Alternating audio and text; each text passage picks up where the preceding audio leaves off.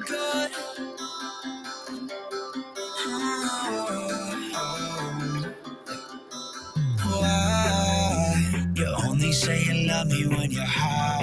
さて、データフライデーエピソード、いよいよ4かな？えー、 The Chainsmokers、はい、でお届けしております。今回のデータフライデーでございますが、無事に今週は2本目のエピソード追加ということで、復活してから週に1本ペースは守ってきております。えー今申し上げたように、今週は2本上げたんですけど、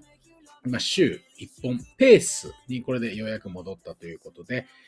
また来週から週に1本ずつ上げていきたいなというふうに思っております。えー世の中、今何ですか？盛り上がっていることといえば、まあ、皆さんの気になっているトピックス、人によって違うと思いますけれども、まあ、連日報道されているのは、スシローさんですね、回転寿司屋での、えーまあ、変なことをやって動画に上げて拡散されて怒られていると。えー下手したら、えー数億円単位での賠償請求。まあ、裁判の結果、まあ、そこまでの支払い能力がないと認められれば、そんな、え負債というか、あの、保証金というかね、そういうのを負うっていうことはないのかもしれませんけれどもね。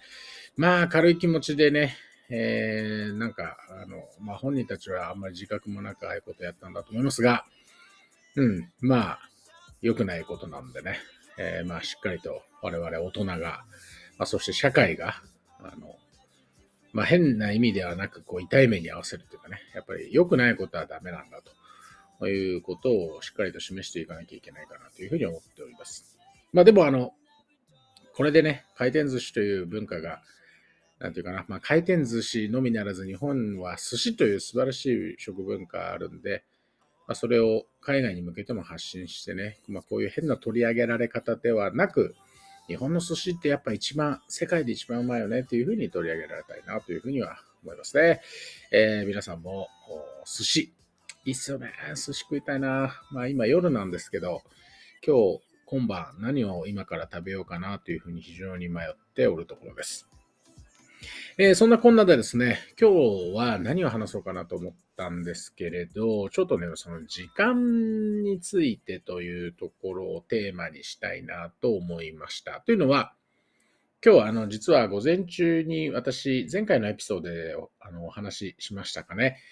年始にジョギング中に転倒して左手をついて、まあ、左手の小指が今こうまっすぐ伸びない。左手の小指の先っぽの剣ですね。指の曲げ伸ばしに使うような剣が傷んでしまっているので、まあ、ずっと固定してるんですけど、まあ、それの途中経過ということで、えー行ってきたわけですよ。大きい。とある大きい病院に。で、2週間ぶりに行くんです。2週間前に、えーその大きい病院を紹介状をもらってそこ行ってですね、じゃあ2週間後来てくださいって言って今日行っている。で、2週間前に今日の、え何時何分に来てくださいってちゃんと予約を入れてるんですが、まあ、病院関係者、お医者さん、看護師の皆さん、あるいは医療事務の皆さん含めて一生懸命やっていただいているのは全然理解してるんで、ここに文句を言うってわけではないんですけど、なぜこの時間に予約してその時間通りに行ったのに、50分も待たされなければならないのかと、まあ、いうふうに思うわけですね。えー一般的に、まあ、我々の予約ってこう飲食が多いと思うんですが、仲間内で飲みに行こうとか、まあ、デートや、えー夫婦で飯食いに行こうと。あそこ混んでるから、事前に電話していこう。あるいは、なかなか予約が取れない店だから、やっと取れた。えー行くじゃないですか。で、例えば今日の19時にディナーでどっか行くとする、しますよね。で、入り口入って、えー7時に予約している青木です。ってやると、あ、お待ちしておりました。どうぞこちらへとか、まあ、前のお客さんまだちょっといらっしゃるんで、もうちょっとだけ待ってください。これ待っても5分とか、まあ多くても10分とか、そんなもんですよね。なぜ病院はあんなに50分も待たされなければならないのかと。50分待った挙句ですね。で診察、診療は、まあ、先生よくしていただいてるんですけど、まあ、順調ですねと、青木さんと。これもう一回2週間後経過見ましょうみたいな感じで、まあ、5分ぐらいで終わるんですよ、診療が。50分待って5分。ディズニーランドかっていうね。まだディズニーランドはこうなんか、アトラクション、乗ったことがないアトラクションとか、まあ2回目、3回目乗るアトラクションでも、何かこうね、あれをもう一回味わいたいとか、初めて乗るアトラクションだったらどんなもんだろうってこうワクワクドキドキしながらやるのはいいんだけど、まあ、ねえ、こんなに待つとはなぁと思いながら考えたわけですよ。で、これ時間。時間っていうのは、私が知る限り、地球上の人類はですね、みんな等しく1日は24時間であるわけです。えー、私は、この、いや、僕は違って1日40時間あるんですよとか、30時間あるんですよって人は会ったことないですね。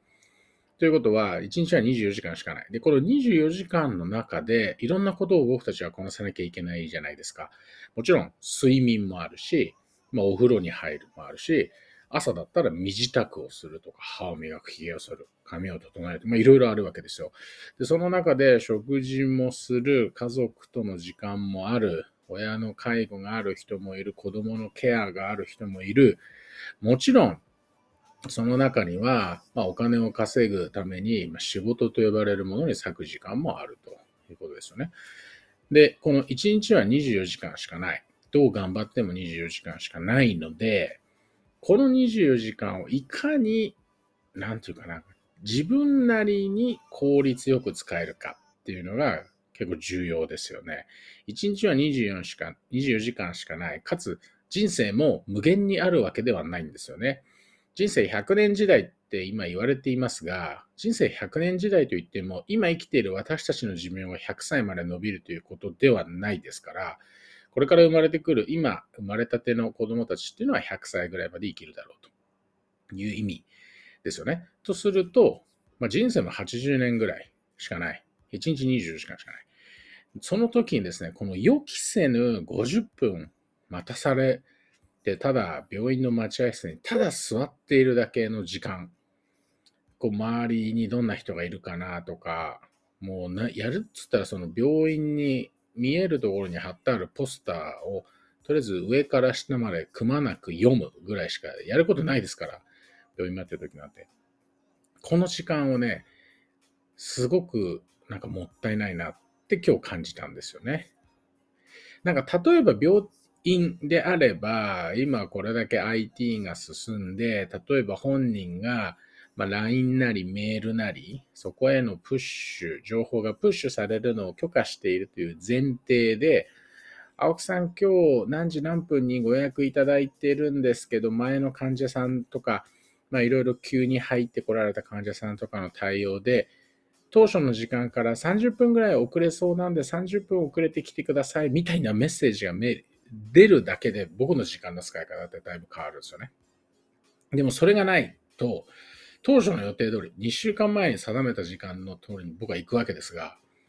行ってみたら、ちょっと今日なんとか先生混雑しててお待ちになるかもしれませんと受付では言われたものの、まさかね、50分待つとは思ってなかったんで、いやー困ったなというところですね。で、この50分待って、もしですよ、この50分という待ち時間が私に事前に知らされていたら他のことができたんじゃなかろうかとかね、50分後に来たってよかったわけじゃんと考えれば、なんか他にいろいろできたわけですよ。で、それ終わった後の予定とかも全部ちょっとずつ狂っていくじゃないですか。特に今日は午前中にしてたんで、なんかね、見事にお昼の時間に終わっちゃったんですよね、診療が。で、薬局、まあ、処方箋出なかったんで、薬局に行く必要はなかったんですけど、まあ、家に帰る途中に、お昼なんで、まあ、昼飯でも食べて帰ろうかなと思ったわけですよ。せっかく病院まで出てきたんで。で、ただね、この世の中、まあ、今日平日ですね。平日の12時10分とかって、一番飲食店がなんかしないけど混んでんですよ。そのサラリーマンとか仕事をしている皆さんが、なんでこうも揃ってね、12時にみんな昼に出てくるのか僕は理解できませんが、まあ混んでる。12時。あの、ジャストじゃなくて、やっぱ5分とか10分とかね、移動時間とか、なんかわかんないですけど、チャイムが鳴って、あ、お昼行きましょうみたいな感じでわーっと出てきて、だいたい5分後、10分後。まあ、並んでる。で、この並ぶっつうのも、なんか無駄じゃないですか。パッと食べたいっすよね。だからね、いや、しかもね、その日本の皆さんのきっちりかっちり12時にランチタイム出てきて13時には帰んなきゃいけないって、なんかすごく縛られた生活されてると思うんですけど、13時に戻らなきゃいけないなら、並んでない店に行った方が良くないですか？と僕は思うんですよ。だって、並んでる時間むっちゃもったいない。で、並んでるとか言って、店のこの寒い中、外でさ、立って待ってさ、で、まあ、むちゃくちゃうまいとかね。なんか、100年に1回しか食えないとか、なんかそういう希少性があるなら、まだしも、いや、それ並んで食うもんでもねえだろう、みたいなね、ところもまああったりしますね。僕実際その並んでない時に食べたあるお店屋さんが、まあ銀座中か築地寄りの方に、東銀座寄りのところにこうあるんですけど、なんかね、バズったっつうんですか？最近で。まあインスタとかなんとかかとかで。若い子がむちゃくちゃ並んでんですよ。ですね、いや、並んで食うほどかしらと。で、数量が限定されてるわけでもないしと。まあ、とにかく、要はお店のキャパシティに対して、それを上回る需要がある特定の時間に集中しているだけなんですよね。でこれが均等化されれば、まあ、お店の方の休憩時間は必要だという議論はあれども、お店の人だって嬉しいわけじゃないですか。そのピークが来ない。平準化される負荷が。あっていうのは、双方にとっていいことなんだけれども、なんかみんな混んでる時間に行くよねってことで、まあ、それもね、なんか時間の使い方的にどうなのかなというふうに思ってるわけです。で、時間の使い方っていうところでまた関連して言うと、まあ、Twitter とか LinkedIn とかでいくつか、まあ、何名かの方があの投稿されてるのを私も目にしたので、皆さんも目にしてるかもしれませんが、これまだ実装されてないんだけれども、Google カレンダーにこんな機能があったらいいな的にこう画像が、あの、なんていう一部加工されて作られていて、要は Google カレンダーも Outlook のカレンダーもそうだと思うんですが、ミーティングをセットしますよね。そうするとそこに参加者がバーッと出るじゃないですか。誰々誰々誰。で、えー、まあ、インビテーション、このあの打ち合わせに参加してくださいって受け取った方は参加しますかとかしませんかと丸バツでこう返すみたいになってますよね。で、誰が出る出ないとか出てくる。で、その横に、要は、パーアワー、1時間単位のその方の、まあ、お金が書かれているということです。まあ、簡単に言うと時給、時給換算されているものが、えー書かれていて、この会議に参加する、例えば5名とか6名の時給を全部足し上げると、この1時間の会議にかかっている人件費はこれだけですっていうのが出ると。まあそういうこうコンセプト、モデルっていうか、そのそれを画像で作ってるっていうのは回ってるんですよね。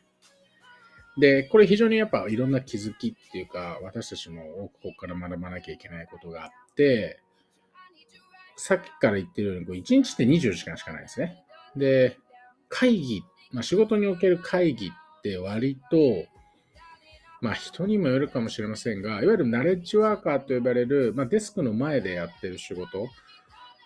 がメイン。デスクに座ってパソコンに向かって仕事をするっていう人の3分の1とか、まあ、4分の1、まあ、半分まではいかないかもしれないけど、は会議に費やされていると思うんですよ。会議。ね、皆さんのスケジュール帳見てほしいんですよ。あの個人のプライベートの方じゃなくて会社のね。でそうすると、会議、会議、会議、会議、会議、会議、会ってなってませんか？あの、僕自身もコロナが始まった時に、あの、オフィスにみんな行かなくなったと。で、何が起きたかっていうと、なんか会議というか、まあ、カレンダーにこう、わわわわとこう増えたんですよね。なんとかミーティングとか、なんとかシンクとか、えー、なんとかキャッチアップとか、なんとかワンオワンとか、まあ、いろんなババババババッとこう増えた。で、朝から晩まで会議してる。で、これのコストを皆さん真剣に考えた方がいいなと。それがさっきのその Google カレンダーの、まあ、コンセプト、これ Google が発表したものではないんですが、そういうのがあったらいいなという機能で作られたものですけど、要はそこに参加する人の時給換算。要は1時間ですね、その人たちの生産性を、まあ、ある意味では会議っていうのは止めるわけですよね。なので、なんかこう、とりあえず呼んでおこうみたいなメンバーってなんとなくいるし、で、何のための会議なんだっけみたいな具合に定例的に続いているものもあるじゃないですか。まあ、僕自身、一番最初新卒で入った日本の会社は、最後管理職やらせていただきましたけれども、まあ、管理職になって一番最初チームを取るときに何やるかさ、とりあえずじゃあ、チーム会いつやるみたいな、そういう話になるんですよ。で、そのチーム会をやるっていうのが先行しちゃって、そもそもチーム会いるみたいなあの議論はないんですよね。なんかチームミーティング、とりあえずやるよね。月曜の朝がいい。それともなんか火曜とかにしとこうとか、とか、まあそういう感じ。で、とりあえず会議の日程だけ決まって、なんかメンバー集まって、えー、どうだったな、だったな、昨日のあれ見たかとか、スラムタンク見たかとか、なんとかなんとか、まあそんな無駄な話をしてですね、大した話もしないまま60分終わるじゃないですか。これむちゃくちゃもったいない。ですよね。だって1日24時間しかない。で、えー、企業側、管理職になるということは会社側、まあ使用者ですね。えー、労働者と使用者という言い方で、それでまあ労使の協定なんで、まあ、使用者側に回るということは、いかに自分のメンバーの生産性を高めるかって言ったら、いかにそういう余計なことを煩わせないか、余計なことに時間をかけさせないかっていうのは、やっぱりリーダーシップでやるべきことだと思っていて、まあ、ここをやっぱり気づいてやっていくことってすごく重要じゃないですか。最近だとあの、Shopify っていう EC サイトを作るのを、えー、なんていうかな、まあ、手伝ってくれるか、助けてくれる、あの、プラットフォームありますけれども、Shopify の CEO が自ら会議というのはバグであると。会議というのは可能な限りやめましょう。で、一緒にしたのは、経営に近い、まあ経営者なんですけど、CEO。経営の僕たちができることというのは、まあ、どんどんどんどん足していくことじゃないんだと。で、物事ってのは基本的には足されていくんですよ。タスクだったり、ロールだったり、何だったり、かんだったり、基本的に足し算なんですが、彼が言ったのは経営者っていうのはやっぱり従業員に対して引き算をしてあげること。こうやらなくていいっていうことを言ってあげること。まあそうしないとどんどんどんどん積み上がっていくじゃないですか。なんか意味があるのかなと思いながら続けてることってむちゃくちゃあると思うんですよ。これやめていいですかってこと誰も言わないみたいな。だから、まあ、 Shopify の CEO は会議はバグだと。もう会議なんてやめろと。で、もう6人以上だったかな。が定期的に集まる会議。はい、なしとかね。いうふうにやったし、何曜日の午後とか何曜日全体はもうノーミーティングで、もう会議なし。みんな自分の作業に集中しなさいと。まあそういうふうにして、あの、作ってあげたんですよね。で、スラックのチャンネルからももう抜けなさいと。もう全部が全部こう、いろんなところに入ってないと自分が情報を取れてないんじゃないかっていうやっぱり強迫観念みたいなものもあって、えー、あれやこれやって結局スラックってチャンネル分かれてるけど結局みんな入ってんじゃんみたいな、えー、っていう風になるじゃないですか。テーマごとに分かれてるけど結局入ってる人大体一緒みたいな。そうするともうまあそれずっと見てなきゃいけない。で、今、携帯電話でもスラックできるから、変な話、まあ朝でも昼でも夜でも、変な話、海外に行ってもですよ、これインターネットさえあれば、ずっとこうなんかチェックしなければならないぐらいの感じあると思うんですけど、それやめようと。やっぱりこう、 CEO はね、オーナーとってやめろと。やらなくていいと言ったっていうのは非常に、えー、いいことだと思いますし、その時間のね、どう使うかと、そういうことに時間を使うんじゃなくて、自分のロールだったり、自分のアウトカム、あるいはアウトカムを出すためのインプットみたいなものにしっかりと時間を使いなさいと。集中して、グッと。そうやって時間を使えと。でそうすると、まあ割とやっぱり人間の集中力って長いこと持たないですが、でも集中するとやっぱ終わるんですよ、仕事って。で、オフィスに戻す、戻さない従業員をね、えー、っていう話がやっぱり未だにあって、あの、まあ、イーロン・マスクを代表的な人間として、まあ、オフィスに戻すっていう一定の流れもあるわけですけど、で、あるいは、オフィスに戻りたいっていう人の話を聞いていても、オフィスってやっぱり確かにあったんですよね。こう、セレンディピティ、偶発的な、なんていうかな、会話から生まれるアイディアだったりもするし、あるいは自分が解決できない、なんか困ってることに、まあ、ぶつかった時に、隣の人とか周りの人とか、廊下ですれ違った人とか、あそういう人にこう相談して、でなんかそこからソリューション、解決策が得られていた。結構あったんですよ。集合値で物事が解決できていた。で、これオフィスに行かなくなった途端に自分は今家で一人だと。で、なんか、あ、これ難しいな。これどうやって、どう進めていったらいいかな？どうやるのがいいんだろうな？俺経験ないなってなった時に、まあ聞く先がない。から、まあそこに対して孤独感があったりとか、えー、なんだろう、まあ、成功体験聞けない、アドバイスを求められない。で、それに対してまあまあスラックでまあ聞くとか、またそのワンオンワンの、まあ、まあ、そうするとまた会議も増えるし、スラックチャンネルとかも増えるし、まあそうそういう循環がなんとなく生まれている気がするんですね。なので、まあその観点では確かにオフィスに戻りたいとか、まあ一定のポジティブな効果がオフィスに行って、オフィスでみんなで働くっていうことはあったと思うんだけれども、いや、ちょっと待てと。えー、今の僕がずっと話してきた、時間を効果的に使うとかね、あの、集中して仕事に取り組む。ディープワークっていうような言い方をする人もいるらしいんですが、ディープワークしようと思った時、オフィスって意外と良くない環境だったと思いませんか？これね、思い出してほしいんですよ、皆さん。うわーって今集中して、なんか物事を考えたいとか、資料作りたいとか、まあコード書きたいとか、なあるじゃないですか、みんなさん、いろいろね、集中してやりたい。で、ガーって集中したいんだけど、オフィスで自分の席に座ってると、まずね、電話が鳴るでしょ？で、この電話っていうのもさ、かけた側っていうのは、あなたの聞きたい、かけたいタイミングで私にかけてきたんだと思うんですが、こっちの、あの、なんて言うんだろうな、タイミングっていうのは一切無視してかけてくるわけですよね。どういう状態にあるかって関係ない。で、一回出ないと。無視しよう。で、またね、30秒後でまたかかってくる。で、また無視しよう。またかかってくる。なんだよ、もううるせえなと思って通る。で、大した話じゃない。みたいな、そういうのあるじゃないですか。でそうやって妨げられるんですよ、集中が。で、電話だけじゃなくて、まあ、上司、同僚、部下、いろんな人含めて、バーってやりたいときに、青木さんちょっといいですか？とかね。ちょっと聞いていいですか？一般です。ちょっと今、この、こっちの会議室来られる？とか。それもあったと思うんですよ、皆さんね。と考えると、さっき申し上げた、オフィスにった時に確かにあったポジティブな側面。まあ、これを懐かしむ。もう一回欲しいなっていう気持ちはわかる。けど、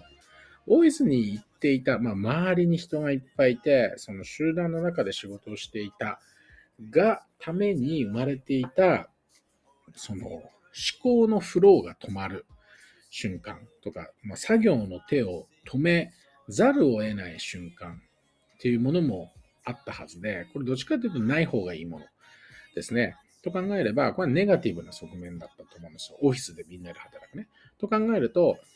えー、在宅勤務って基本的に誰にも邪魔されない。まあ、邪魔されるのがあるとすれば、宅配便ぐらいですね。あの、宅配便は、あの、こちらのタイミングをね、ウェブ会議中だろうが何だろうがお構いなくピンポン鳴らすんだけど、まあそれはでも自分が発注したとか、なんかしたものが届いて、あの、すごい大変ですからね、今、うちのマンションも Amazon の箱がむちゃくちゃ下に積み上がってて、もうそんな簡単にね、ポチッと押したら誰かが運んでくれる、その間にいる誰かと呼ばれている皆さんは、むちゃくちゃ大変。だからこれは文句言いたくないけど、でもやっぱりオフィスで、ちょっといい？とか、ちょっとお願いがあるんだけど、ちょっと教えて、ちょっとこっち来てくれる。そういう互いの、この、なんていうかな、 disturb される、この、妨害されるものっていうのはない。ので、まあそういう観点では在宅勤務ってすごくいいんじゃないかなというふうに思うんですよね。これもだ時間の使い方。っていうところに最終的に、えー、関わってくるじゃないですか。だって集中したら、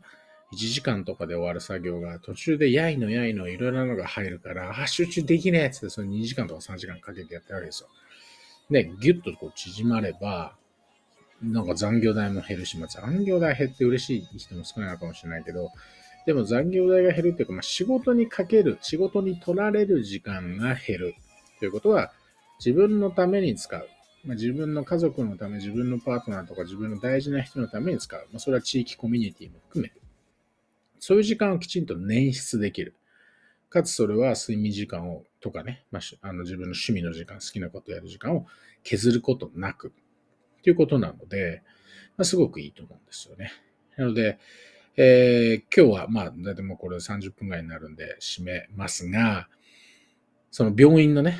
えー、待ち時間。まあ、繰り返しですけど、病院関係、医療関係者の皆さん、本当によく頑張っていただいてる。素晴らしい。これはもう最高、ヒューって感じなんですけど、ただ、あの、予約していってるのに、その50分待ってしまったという私の体験からですね、この時間の使い方っていうのは何、どうなのかと。で、それってやっぱり、あの、仕事でも多くありますよね、と。だから会議っていうのをむやみやたり、や、やたらにやる必要はあるんですかね、と。やっぱそこにはコストかかってますよね、と。で、その時間も奪っちゃってますよね、という観点。で、え、オフィスに戻りたい。戻りたくない。まあいろいろありますけれども、オフィスで働くことの良し悪しっていうのもあったよね、と。戻りたいって言った時には確かに、ああ、よかったなあれ楽しかったもんなみんなでなんか今日飲みに行く？とか言っちゃってよかったよね、金曜日。わかる。でも、やっぱりオフィスだからこそ、オフィスでみんなで働いているからこそ生まれていた弊害っていうかね、ネガティブなものっていうのも在宅勤務を通じて今皆さん分かってきた、分かり始めてきたところもあると思うんで、なんかこれをどううまくえー、組み合わせて、なんかバランスをとってって言い方は僕はしたくないんですが、いい感じにね、それぞれが、ま、自分の時間をどう使うか。っていうのを選択し、まあ、やっぱ自立性、自立、自分自らを律するにいうもののもと、時間に対する報酬じゃなくて、やっぱり成果に対する報酬で報われることで、えー、僕たちの生活っていうのはすごく良くなっていくし、生産性は決して落ちることはなくて、生産性はむしろ上がっていく。で、こんな会社でね、すごく会社が僕を信用して雇ってくれて任せてくれてっていう方が会社へのエンゲージメントも高まる。やっぱり明日、来週、来月、僕自分自身がレイオフされるかもしれないって思いながら働くってなかなかきついと思うんで、やっぱりそのトラスト、信頼をベースに、まあ、従業員雇用する側もされる側も、あるいは社会全体もですね、えー、変わっていくというのが、みんながハッピーになる。まあ、入り口、えー、きっかけ、なんだろうな、スパイス、コツ、うん、何でもいいんですけど、まあそういったものなのかなというふうに思った次第です。えー、さて、ということで、今週、今週じゃねえな、今回もお送りしてきました。データフライデーですが、まあ、そろそろ30分ということで、今回はこの辺りにしておこうと思います。ぜひ、えー、週に1回のペース、えー、でエピソード上げるように頑張っていますんで、まあ、過去のエピソードももちろん聞ける、ポッドキャストのいいところ、クラブハウスじゃ聞けない、ポッドキャストのいいところですよね。ですんで、えー、もう昔は本当にデータばっかり、データ界隈について語ってましたけど、このシーズン2は全然そんなことは語ってないんですが、まあ、タイトルとか説明文に何を語ってるかヒントみたいなものを書くようにしていますんで、ぜひ、あ、これにだから集中して何回も言ってますけど、これをじーっと聞くっていうのは時間の無駄ですよ、皆さん。だから、なんか何かをしながらとかね、えー、なんか音が欲しいなと思うときに、聞いていただければいいのかなというふうに思います。本日も、あ今回も聞いていただいてありがとうございました。ぜひまた次回のエピソードでお会いしましょう。さよなら。